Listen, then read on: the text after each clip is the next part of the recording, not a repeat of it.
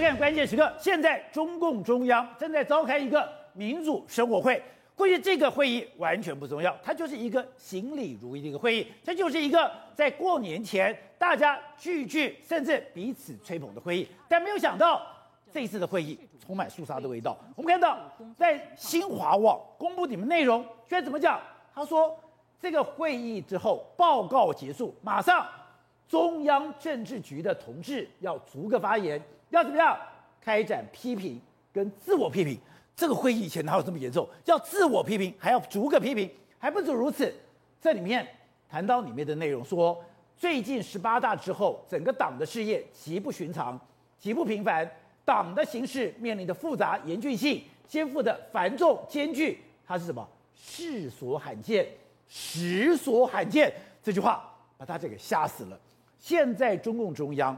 到底面临什么样的一个危机？危机到连这样的一个寻常会议都要自我批评，都要把它看得这么严重，更不用讲之前的会议里面连续二十五个“稳”字，“稳”字代表中共现在最艰难的一个课题，还不是如此？因为现在看起来中共缺钱恐惧，缺钱恐惧的状况下，我就开始我要罚款。你可以想象，在中国很多的地方，过去一个月的罚款，竟然是之前今年之前。罚款的十一倍之多，还不止如此。现在台湾非常著名的明星夫妇张庭跟林瑞阳看起来难逃这一关。现在中共中央已经说了，现在人民日报已经说了，要对他们两个人重拳出击。好，在这一段里面有三位来宾加入讨论。第一位是台湾国际法学会的副秘书长林庭辉，庭辉你好，大家好。好，第二位是资深媒体人黄忠夏，大家好。好，第三位是财经专家翁伟杰。大家好，好，正好，刚刚讲的是，哎，本来一个寻常的会议，民主生活会，其实本来讲说这个新会议联谊的性质非常的高。过去在这个会议，这个民生会议都是行礼如仪，可是没有想到这一次炮声隆隆，这一次自我检讨，甚至他提到中共现在面临的艰难。实所罕见，没有错。中国现在随便数，缺晶片、缺粮食、缺电，然后疫情又死灰复燃，这都是中国现在面临到最紧迫的东西。可是这些最紧迫的东西，对于中国来说，要怎么解决？全部背后都是一个字，叫做钱，要解决嘛？你钱袋子来了，晶片、粮食、电，甚至疫情，你都可以搞定嘛，对不对？可偏偏中国现在最缺什么？它的钱袋子出问题了，也是最缺钱嘛。外资，我们上头台，你看外资大笔大笔的撤出，然后开始投资其他国家等等的。所以这次民主生活会看完了，大家都吓到，因为一开始他们做所谓自我批评的动作，自我批评是文革时代留下的老传统啊。自我批评完要干嘛？互相批斗，要互相批评，当然是这样子啊！你自我批评完就是互相批评嘛。所以要中央政治局的同志是逐个发言。开展批评，自我批评是，所以说他们文革赛就是我先讲我哪里做不好，做不好看你哪里做不好，啊，这都有就进入到中国大斗争时代嘛。所以很多人都说他这边特别定调，现在中国面对的严峻的环境叫做世所罕见，实所罕见嘛。所以对中国来说，他压力当然大，连这样行礼如仪的民主生活会都变成这样的状况，当然压力大嘛。所以你往回看，其实早就其来有之。十二月一号，中央政治局他们是召开了所谓中央政治局会议吗？新闻稿五千字突出现几个稳字，二十五个稳，二十五个，二十五个稳字，稳就业、稳金融、稳外贸、稳外资、稳投资、稳预期。请问哪个稳不需要花钱？哪个稳不需要大笔大笔的钱袋子来去做稳稳固的基础？可抱歉啊，现在中国最大问题就是没有钱呐、啊。所以整个中国进入到什么？割韭菜的大抢钱时代，他们大抢钱时代已经怎么抢？刚刚宝杰哥，你刚刚讲嘛，不是说河北霸州开始收罚单，对，收到过去的十一倍吗？刚才刚才讲到，他不是河北霸州，是河北霸州的资料，我们看到，也就是在过去三十六天，他罚款的钱是比今年一月到整个九月。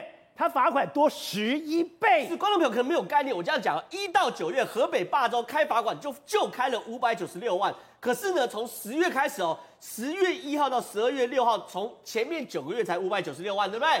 最后三十节开了六千七百一十八万的钱呢、所以六千七百一十八万钱，他是怎么开的？我跟你讲，他有说，我一月到九月，我同样一个地方叫做河北霸州市政府，河北霸州市政府这罚多少？五百九十六万，结果我从十月从开始几个月时间罚了六千七百一十八万，十二月一号到十二月六号罚了六千多万，你怎么算都比例原则不合嘛，对不对？而且他们开罚单开到什么程度呢？一，你连哪里犯什么罪都不知道，他们很简单啊，他们就走进一个工厂里面，走进工厂开始点人头，点完人头说你这个人头交一万。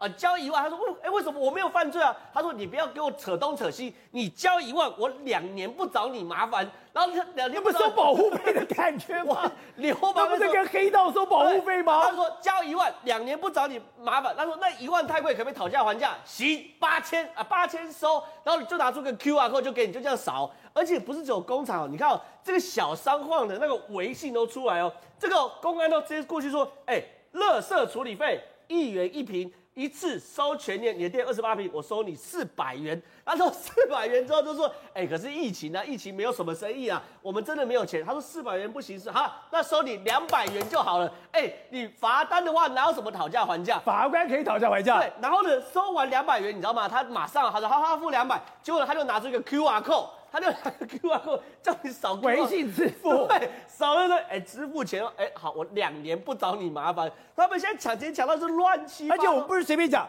现在连霸州市政府的边你罚款三百五十元，支付成功，商品，哎，商品居然叫做霸州市政府、霸州镇人民政府，然后呢，现在。直接到了中国储蓄银行去了，是，所以这些东西就这样的哦。哎，你你开罚单连一罚单没有，二犯了什么法也没有，违了什么规也没有，三这个价钱我还可以跟你讨价还价，四你还不准往后了，你现在就跟我讲微信支付，所以对中国来说很夸张嘛，对不对？好，你觉得这已经很夸张，对不对？现在包括黑龙江那些原本就比较贫困，而且你知道吗？我在通化街长大，你知道通化街收保护费，我想哎，通化街怎么收保护费？我后来懂了。就叫清洁费，原来你收的清洁费就是保护费，哎，结果现在在河北霸州也有你的生活垃圾处理费的缴费同时。这不是跟我小时候在夜市长大的时候收保护费是一样的吗？就是以前那种什么黑道流氓啊、白道流氓混在一起，那个时候状况就在现在中国河北霸州，而且这件事活生生闹上了国务院呐、啊。国务院说：“我叫你们抢钱，没叫你们抢的那么夸张嘛。”这件事非常非常的离谱，而且呢，现在为什么要抢成像这样？地方政府真的没有钱了。地方政府现在穷到什么程度呢？很简单，比如黑龙江的鹤岗哦，它穷到什么程度？买房买白菜价。什么叫买房买白菜价？很简单，你看哦，它这房子哦，我们大概大概这个房子它写的是什么？哎，一一五号三楼五十三平，这个平方公尺，平方公尺卖多少钱？四万九千人民币买一个房子啊，差不多十来万，十二万你就可以买五十三平，大概多少？十几平的房子，十几平大，十几平大就除以三嘛，哎就。风景小区八十平只要六万块的人民币，哎，所以呢，这个所谓的黑龙江鹤岗现在遇到这种状况，就是你房子白菜价，为什么？因为整个地产大跌，然后整个地产大跌呢政府没有钱嘛，没有税收，对不对？现在，哎，这个鹤岗现在说公务人员招聘通胀全部都不招了。我们一般来说，招公务员啊。对，我们一般来说，企业会有这个冻结这个 offer 的状况，就是因为企业财务出问题嘛。结果呢，鹤岗现在一公务员不招，二房子白菜价，三哦这个街区完全跟鬼城一样，你根本看不到任何商业活动的痕迹。也就是这个地方，他居然没钱，没钱到他的公共设施有问题，公共设施问题是晚上没路灯。晚上变鬼城，晚上没路灯，然后白天没有人哦，这就是鹤岗的，这个都是这个网友特别去鹤岗拍的。你看，连路灯都没有，代表什么？不是灯坏，要么就灯坏没得修，要么就是没钱付电费，就这两个可能嘛。所以鹤岗现在状况是这样，然后房子变白菜价，风景小区五十平方公尺啊，八十平方公尺只要六万块人民币就可以买下来。请问，那你的资产崩成这样，这边怎么还会有人？当你资产崩的时候，你有地价税、房屋税吗？你也没有嘛，政府税收也没有啊，政府。税收也没有的，我公务人员就不聘了。那没有公务人员，那没人指挥交都，没有讲，那是你家的事。所以现在整个中国的政府现在变成这个样子。所以你刚才讲的，中国现在没钱，我当时割韭菜，割韭菜。你刚才讲到的，我这些跟那个小区，每天什么？你今天在开饭店的，你开足浴店的，你今天开这个小餐馆，我现在那都是小钱。他现在要针对大韭菜去开割了，大韭菜开割。现在哎，两岸三地两边都注意到了，张挺跟林瑞阳。今天没有想到，《人民日报》都说话了，《人民日报》说他们两个要重拳出击，没有错。我刚刚讲的都是一些地方政府去割那种小韭菜，可能真的大颗的韭菜是谁？像张挺这种才，林瑞阳这种才大颗的韭菜，《人民日报》直接说他们叫什么？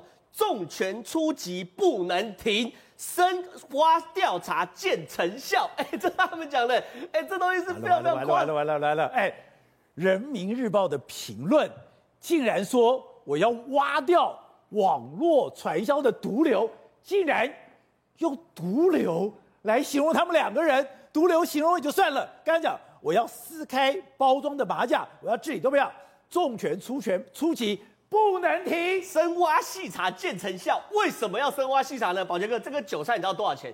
一千三百多亿呀！这一千三百多亿韭菜要不要割？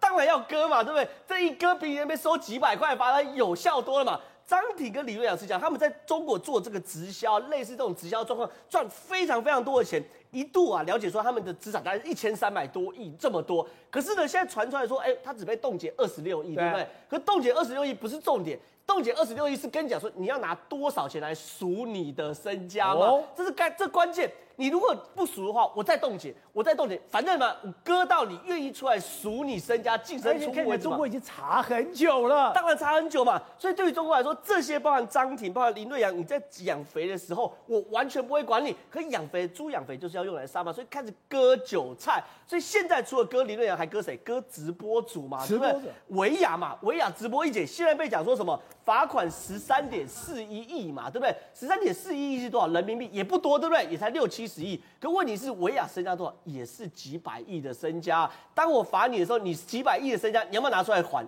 当然要啊！你如果割个两百亿、三百亿出来，不是你罚一个单一的个人罚六十亿，那是很多的耶。我这样讲，因为他罚六十亿，他他是缴税一年就漏缴六十几亿哦。他光是双十一。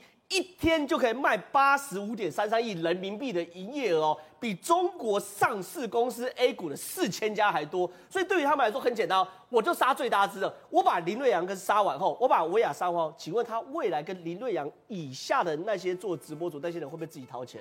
维亚下面直播主会不会自己掏钱？就会了，对嘛？所以杀鸡儆猴不对。杀猴儆鸡，我把最大猴子杀完之后，下面韭菜我是一连串割。对，所以呢，你看，现在马云杀杀了马云，对不对？下面所有人共同富裕，全部钱都交出来，然后中国的地产商全部都捐地，而他不止捐地，还捐地盖楼，盖完楼还盖社会住宅，让香港年轻人去住。所以整个中国现在状况很简单，不管你是要五稳，还六稳，还七稳，还八稳，不管你是要稳的是晶片，稳的是民生，还是稳的是就业，你现在缺的就是钱袋子，而钱袋子割韭菜就是最大钱袋子。曹远。刚刚讲到的林瑞阳跟张挺已被盯上了，而且可怕的是六月就被盯上，是六月被盯上是已经花了数百元，已经查获很多的案子，所以今天刚刚讲的《人民日报》把它定掉，《人民日报》怎么定掉？刚刚讲到是《人民日报》的评论，《人民日报》的评论是评张庭夫妇涉嫌传说是要挖掉网络传销的毒瘤，把你定掉。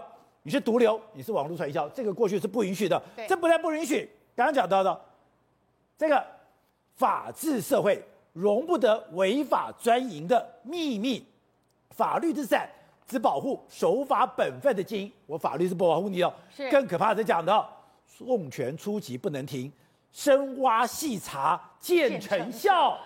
这个已经被人民日报就是官媒哈最大的官媒定掉了。这一篇短文哈，所有的台商、所有做传销、所有艺人都要看仔细、看明白，因为里面有很多明明白白告诉你，不要再踩进来了，或是该收手了、该缴钱了、该接受处罚了。为什么？你知道吗？他写说哈，监管部门回应哦，涉案人员众多，所以呢，刚刚我们前面讲的，其实他们调查是有上千万人投入他们这个传销行业，哦、这上千万人再查下去，他们有上下线嘛？上千万人再查下去，搞不好不止上千万人啊，好更多，因为涉案人员太多，金额比较巨大，他们被冻结了二十四亿合台币嘛，所以金额巨大，你觉得在他们来讲，二十四亿会是巨大吗？当然不大啊，不是啊，一定是上百甚至上千亿嘛，所以金额巨大，需要你知道吗？数月的时间，所以字字珠玑，没错。涉案人员多，中国人多。如果中国这么多人还讲涉案人多，那就真的多，那就很多。今天金额比较巨大，巨大。哎、中国什么没的，中国也是钱多，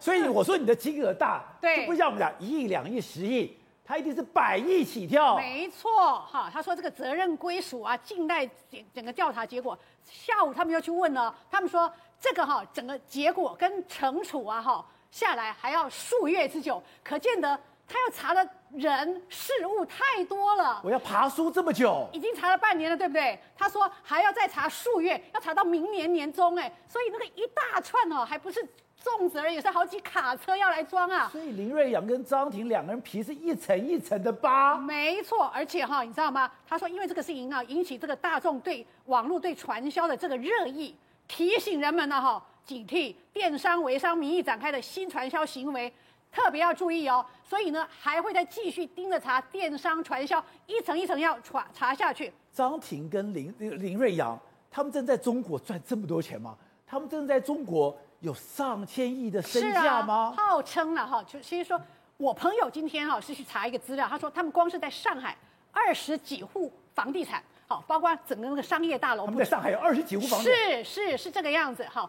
那号称了哈，他们身价是一千两百亿，一千两百亿可能还是低估了，因为他们做传销已经做了十几二十年了嘛。好，这个传销人数之众多，因为他们那时候有讲，他们还到海南去办那个传销大会嘛，撒钱嘛，当场撒钱撒钱，当场撒钱，年终奖金一发发十个月。好，他讲说，他只是小声的讲，哎呀，我每个月哈光发员工每个月光发员工的薪水三亿。人民币好十几亿，那也是少的哦。他现在如果扩大了很大的时候，我不不晓得，就是说，也许他他这么爱炫富，这么爱炫耀，你觉得他只剩这么一点点吗？他一定是坐实后面可能有很大的人罩着他。哦，所以多年来他已经觉得。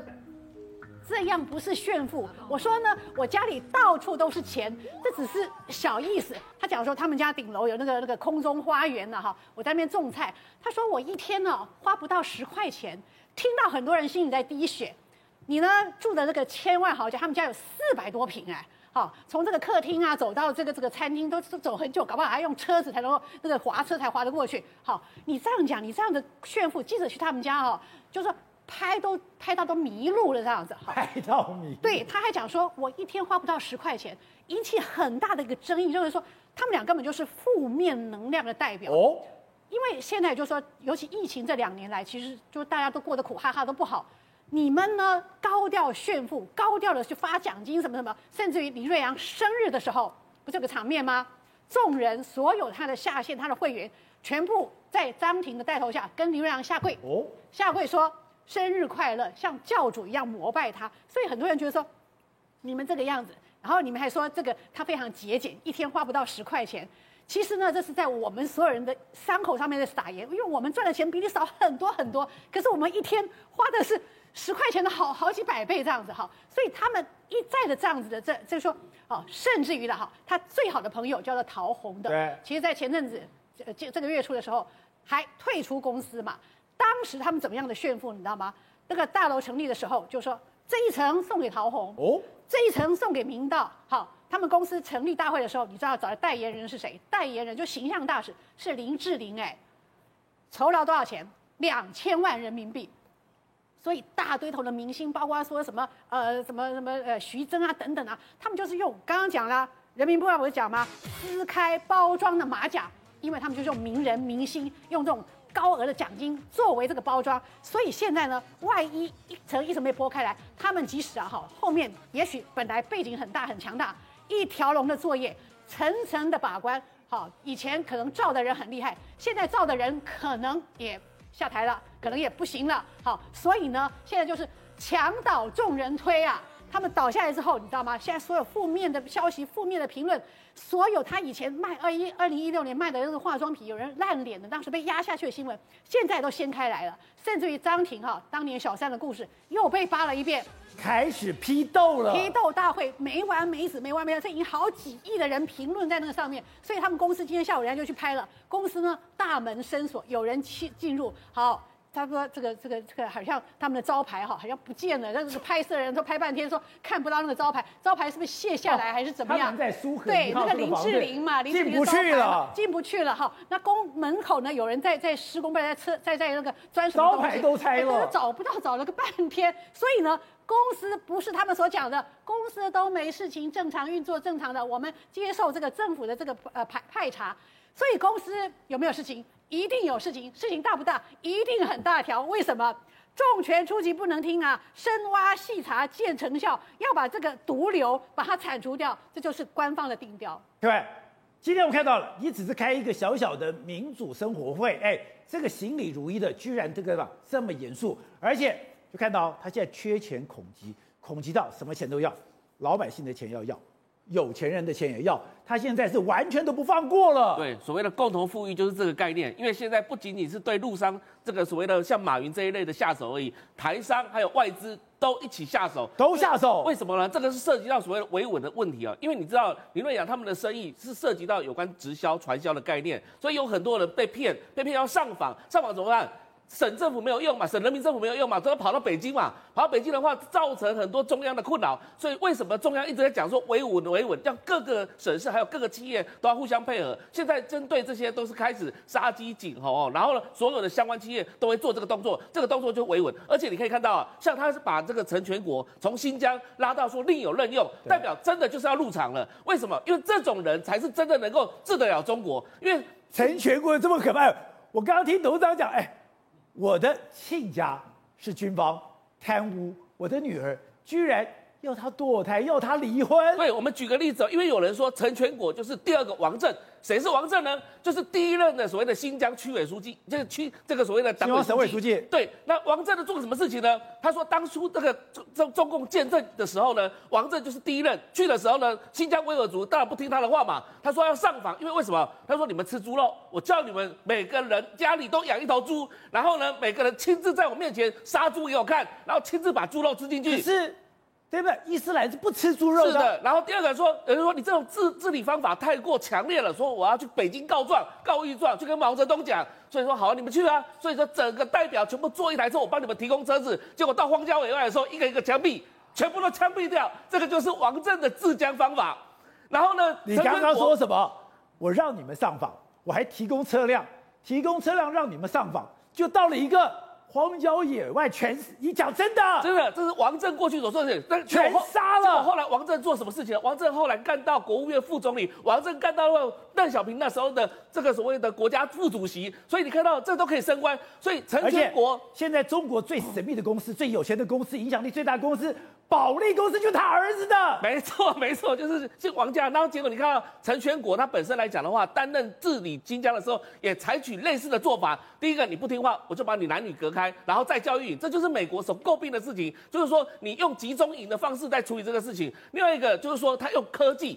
就是说，所有的新疆的维吾尔族人全部都在他的那个基因血库里面都有做，因为他们名为所谓的健康检查，全部把所有的人都抽血，抽完血之后做生物方面的一个辨识，基因定序。对，所以 DNA 全部都在他们资料库当中。每一个警察只要拿着所谓的他的仪器，就可以在路上随便知道说你这个维吾尔族的底细是什么。所以你知道吗？陈全国刚上台的时候，其实有要来给他下马威，主要的原因是因为前任张春贤他采取是一个怀柔政策。哦。那这时候呢，习近平二零一二年刚上台的时候呢，他。发现他说张春显还在批评他，说不能用强硬的方式来对付维吾尔族人，所以你看到一连串发生爆炸事件，二零一三年的这个金水桥事件，天安门前面的金水桥事件，就是开着一辆车要直接冲进中南海。是的，二零一四年的乌鲁木齐的爆炸事件，火车站的爆炸事件，二零一四年的昆明的火车爆炸事件，就是不都维吾尔族人干的。一个十五岁的女孩子拿着双刀砍了十几个人。是的，然后到了二零一六年，当陈全国要上任的前一个月的时候，结结果呢，叶城又发生。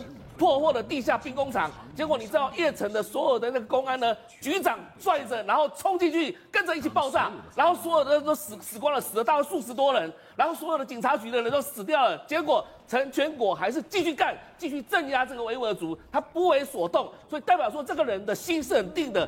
这这种人呢，当然进入到中央常这个这个所谓的常委之后呢，有可能给他干什么政政协主席之类的。而这个时候呢，就刚好协助习近平治理整个中国。他他那么狠，对，他如果用这种强硬的方法对付整个中国人民的话，李瑞阳算什么？张庭算什么？这些早就应该要回来的，自己不回来，结果留在那边等着被整肃吧。所以。他们杀人绝不手软，绝对不会不会抖一下子。当然不会啊，因为你现在中央缺钱，钱袋子是中共最重要的一个，然后再就是说他是靠农民工起家的，所以他才不会管这些富人。而且你当时如果说造成那么多的社会事件，到北京去上访，这个才是他们最担心的事情。所以为什么习近平一直在中央工作会议讲说二十五个字的维稳？主要的目的就是稳住政权，稳住他自己。所以他要找陈全国帮他稳。没错，这个就是他最好的一个帮手嘛。所以你看到这一次入场的二十大入场的人员，除了自江新军人人马之外，原则上除了他信任之外，就是那种高手段。而且你知道吗？美国对陈全国这种所谓的制裁。这个就像国台办给苏贞昌的这一把台独的这样的一个颁奖一个概念，所以是桂冠，对，就是一个桂冠，就告诉你说这是美国所认证的哦，美国所认证的，所以在中国来讲的话，平步青云，准备升官吧。好，创下，刚讲哎，那现在保护台湾吧，保护台湾，我们通过 F 十六 V，可是没有想到，我没有想 F 十六 V 有这么强吗？它只是低空飞过民宅，竟然。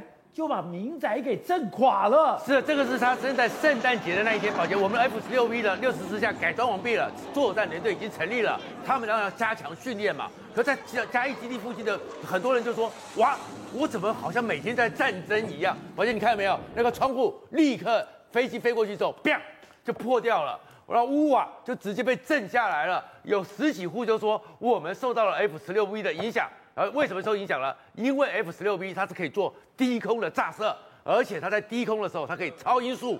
那超音速一过去的时候，那个音爆一炸，竟然周围都非常的恐怖了。那飞机呢？本来这么可怕。飞机经过超音速的时候，我们知道它就会有个音爆嘛。那音爆冲上去的时候，而且它那里面看到一个好像很漂亮的水群，对不对？对。可是事实上它是不断的压缩空气，不断的压缩空气。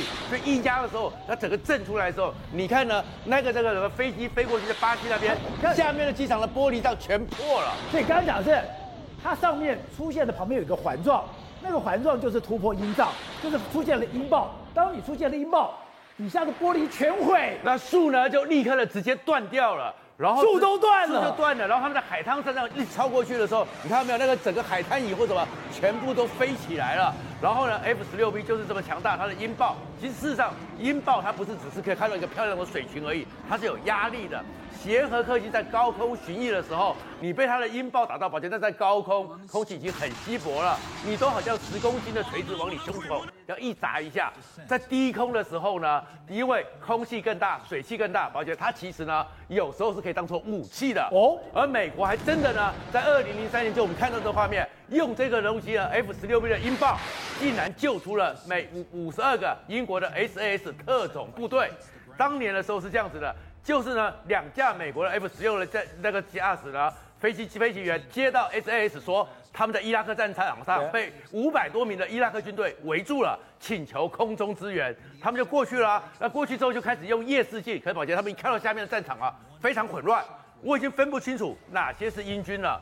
哪些是那个伊拉克军队了？我这时候不敢投弹，所以这个米奇中校呢，他就开始说，反正我有音爆，所以宝杰看他就开始往下高空直接的超音速，直接往下冲，冲到九百公尺的时候往上一拉，他带出来那个音爆直接往地上去炸，音爆会直接冲到地上，直接这样一炸开之后呢，一个震荡一出去呢，哇，那五百多个伊拉克军队都吓坏了，以为说美军已经投弹了，美军已经怎么样了？所以每个人一昏的时候，SAS 立刻抓到空隙，直接一冲。冲破包围线，所以呢，才知道说原来音爆这个这么强大的威力是可以当成武器在用的。哦，所以当时想说，在夜黑风高的时候，那个 SS 的部队为什么可以突破重围？他本来以为说他们有夜视镜，现在揭晓了，原来是 F 十六的音爆。音爆就直接这样一冲，让它技术要很好，直接快速俯冲超过音速，然后一拉起来之后，整个音爆继续往下一撞就跑了。然后不但如此呢，荷兰呢也认曾经用过 F 幺洞四。更古老的时候，他们那时候呢，一辆列车被劫车了。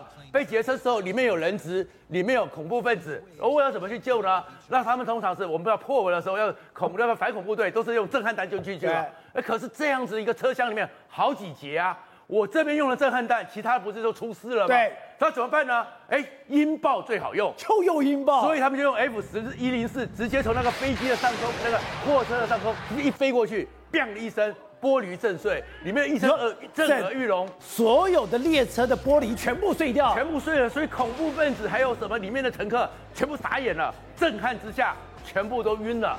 然后再过去，该解决的解决，该救的救，也可以用这个音爆来加以当成救人的一个反恐的震撼弹。而且更可怕的是，内华达州空军基地旁边不能养鸡，因为美国空军机场的鸡。全部都被吓死了。是因为他那个东西，宝杰那个真的是 bang 的一声哦。其实光不要讲说他有音爆，我有曾经在 F 十六后面看它起飞嘛。那时候在加山基地的时候，一回出去的时候，我们耳朵、嘴巴就要张开了，然后呢音声音就很大了，然后那个音爆就一点。美国空军基地旁边的鸡鸡群真的被吓死了，真的是这样子，因为就是那 bang 的一声，bang 的一声，然后那个字主要不是声音的问题，耳膜阵裂的问题，而是它等于有个空气的气压，然后你在整个低空的时候，水汽很重，所以水还会变成形成一股水压，直接把它过来。所以你刚刚看到那个整个它很漂亮的那个所谓的水群，对不对？那突破的时候，宝杰那里面是什么？是因为前面一直压，一直压，空气分子一直一直挤，一直挤，后面呢会变低温，然后低温低压，水蒸气就凝结，所以它一出来之后。后面那边是一整排的，都是一个像水柱一样往你身上一打，所以在内华达华附近的话，那些鸡是不能养的，或者是兔子也不能养的，因为它们都会被音爆给弄到鸡犬不宁。Good day，有爱大声唱，拥抱好日子公益演唱会，邀你一起为爱发声。